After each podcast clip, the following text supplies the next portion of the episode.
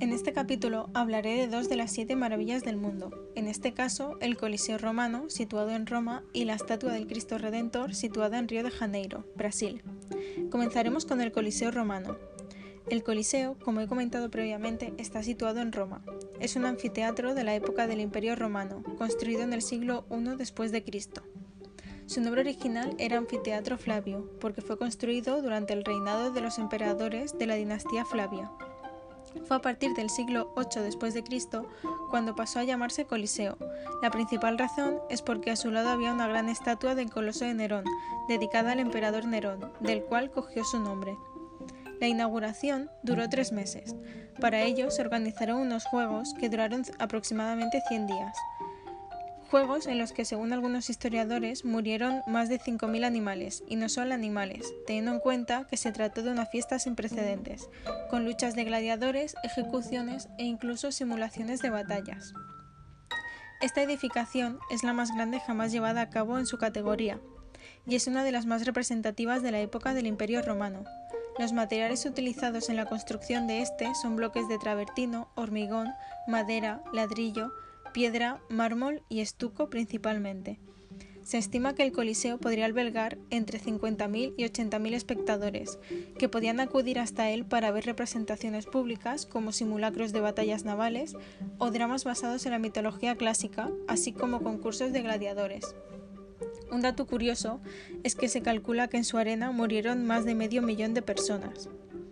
El edificio dejó de emplearse para estos propósitos en la Alta Edad Media. Más tarde sirvió como refugio, como fábrica, como sede de una orden religiosa, como fortaleza y finalmente como cantera. Aunque la estructura está seriamente dañada debido a los terremotos y los picapedreros, el Coliseo siempre ha sido visto como un icono de la, Roma, de la Roma imperial y es uno de los ejemplos mejor conservados de la arquitectura romana. Actualmente es una de las atracciones turísticas más populares de la moderna Roma y aún está muy ligado a la Iglesia católica. Las razones por las cuales se construyó fueron principalmente tres. Por un lado, pretendía ser una especie de regalo a los ciudadanos romanos, para que la dinastía Flavia ganara en simpatías y popularidad. Por otra parte, porque el antiguo anfiteatro había desaparecido en el gran incendio del 64. Y el tercer motivo era demostrar al mundo la capacidad de Roma para crear arquitectura sin igual, usando técnicas de ingeniería impresionantes. El Coliseo, junto con todo el centro histórico de Roma, fue admitido en la lista del Patrimonio de la Humanidad por la UNESCO en 1980 y fue el 7 de julio de 2007 cuando fue reconocido como una de las siete nuevas maravillas del mundo moderno.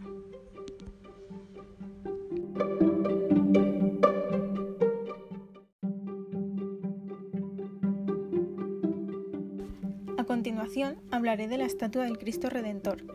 Es una enorme estatua de Jesús de Nazaret que se encuentra con los brazos abiertos y mirando hacia la ciudad de Río de Janeiro. También se la conoce como Cristo de Corcovado, ya que está ubicada encima del Cerro de Corcovado, en el Parque Nacional de la Tijuca. Tiene una altura de 30 metros sobre un pedestal de 8 metros respectivamente y pesa alrededor de unas 1.200 toneladas. Fue inaugurada el 12 de octubre de 1931, después de cinco años de construcción.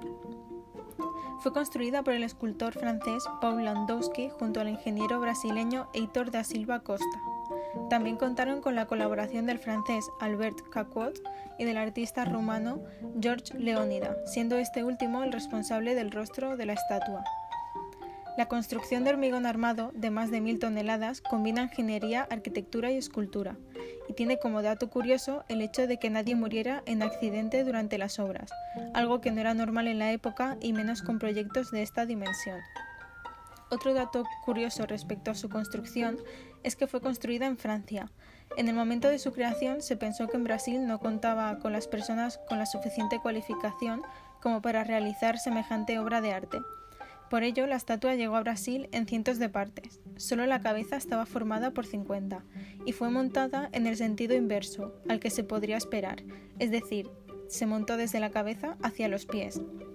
Es uno de los atractivos turísticos más importantes de Brasil y para los creyentes un lugar de peregrinación.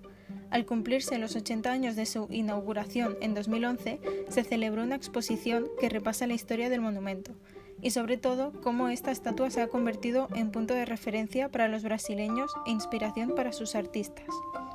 Es considerada una estatua arteco más grande del mundo y en 2008 fue reconocida como una de las nuevas siete maravillas del mundo moderno.